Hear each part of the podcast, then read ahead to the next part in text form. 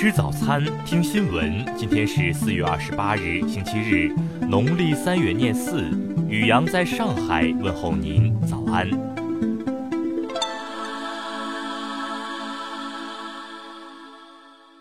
先来关注头条新闻。涉嫌弑母的北大学子吴谢宇近日被警方抓获，引发广泛关注。而其随身携带的三十多张通过网络购买的身份证，也不得不让人深思。吴谢宇之所以能够潜逃三年之久，冒用他人身份证是一个重要因素。据调查，目前通过网络购买身份证已形成了具有一定规模的灰色产业链。他们通过 QQ 等社交软件售卖别人丢失的真实二代身份证，核查无犯罪记录就能从事犯罪活动，且相关卖家拥有的身份证数量多，来自全国各地。至此，可以推断出该产业链背后很有可能有一个或多个专业团伙合作，并且有无犯罪记录，只能通过公安系统内部网络才能查询。这只能说明犯罪团伙在公安系统认识人。为了让不法分子无机可乘，有媒体建议要加快挂失申报信息系统、社会共享进度和提升身份证科技含量，希望有关部门尽快出台有力措施，补上这一漏洞。再来关注国内新闻。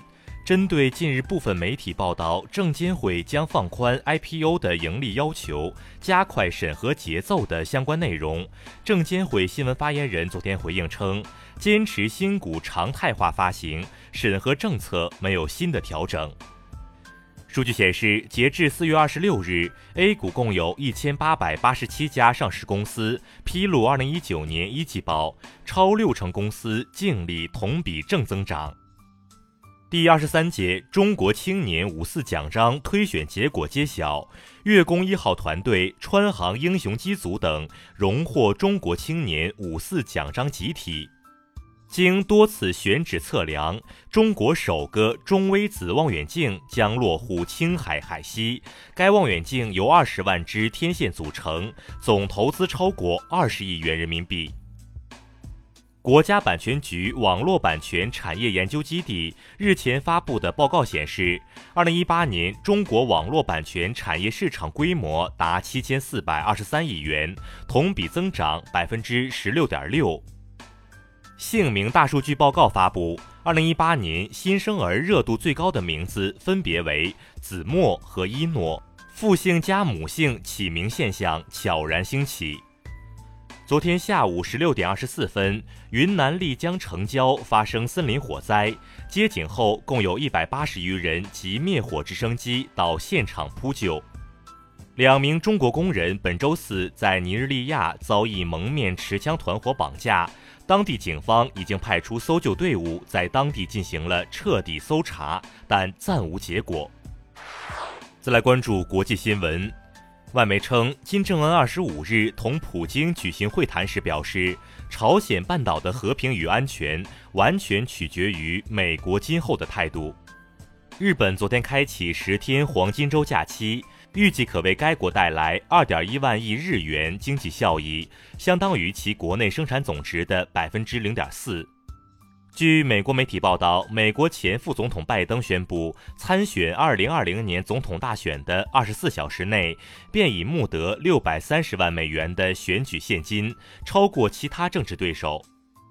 韩国于昨天在非军事区高城郡一带开放徒步游，这是自朝鲜战争签署停战协议后，该区域首次允许公众步行游览。美国财政部当地时间二十六日发表声明，宣布制裁委内瑞拉外长阿雷亚萨，并表示会继续向伪总统马杜罗政权的重要人物施压。由于野猫数量过多，威胁当地生态系统，澳大利亚政府希望在二零二零年前扑杀二百万只野猫。目前，专家估计澳大利亚的野猫数量在二百万至六百万间。一年一度的与俄总统普京直播连线活动可能在今夏举行。该节目2001年开始举办，并称为是普京了解民意、贴近民众的表现之一。当地时间二十六日晚，斯里兰卡在该国东部卡尔奈木市与武装分子交火，造成十五人死亡，其中包括六名儿童。再来关注社会民生新闻。温州失联男孩母亲一案将于二十九日在乐清法院公开审理。去年十一月，男孩母亲陈某为测试丈夫对其及儿子是否关心重视，蓄意策划制造虚假警情，谎称儿子在放学途中失联。金华一男子近日因吃霸王餐被刑拘，民警发现该男子当天刚在所里因吃霸王餐接受批评，还曾录音保证还钱。杭州一大妈近日在为四十一岁女儿相亲时说，女儿工作稳定，有房有车，但现在岁数大不好找了，怪自己思想保守，不让她大学时谈恋爱，现在很后悔。近日，安徽宜城有人在山里聚众赌博，民警到场后，参赌人员四散逃窜。为防止被抓，有人竟称自己得癌症了，在采野菜。目前抓获十三人。近日，襄阳一男子和女友吵架，心情郁闷，竟边开车边喝啤酒，民警直呼“活久见”。最终，男子被罚款两千元，驾驶证记十二分，并暂扣六个月。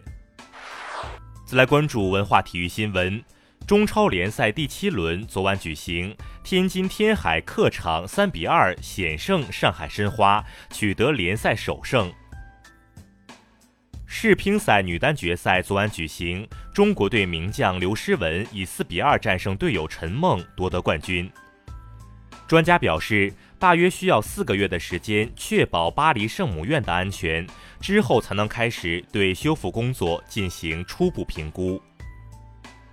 国际园艺生产者协会主席贝尔纳德·奥斯特罗姆日前接受采访时表示，北京世园会规模创历届之最，将在多领域留下诸多遗产。以上就是今天新闻早餐的全部内容。请微信搜索 xwzc 零二一，也就是新闻早餐拼音首字母再加数字零二一。如果您觉得节目不错，请在下方拇指处为我们点赞。一日之计在于晨，新闻早餐不能少。咱们明天不见不散。